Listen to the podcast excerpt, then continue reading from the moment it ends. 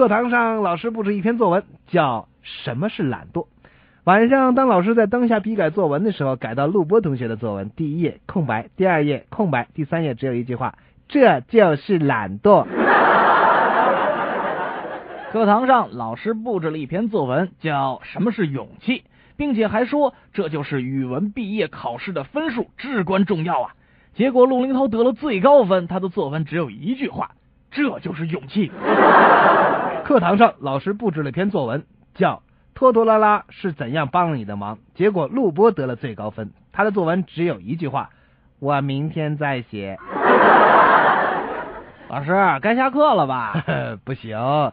拖堂最过瘾了吗？这样吧，再问一个问题，你们谁再问一个问题，我就下课。哎，我来提吧。我问的是那个老师，我们现在可以下课了吧？我进。陆小波，你喜欢上学吗？喜欢，我还喜欢放学呢。但是上学和放学中间的时间，我就不太喜欢了。这就是你的成绩单？嗯，是啊。小波。不要让舅舅每次一看到你的名次就知道你们班上有几个人，好吗？教授说，一个傻瓜提出的问题，十个聪明人也回答不了。学生说，怪不得我考试总不及格。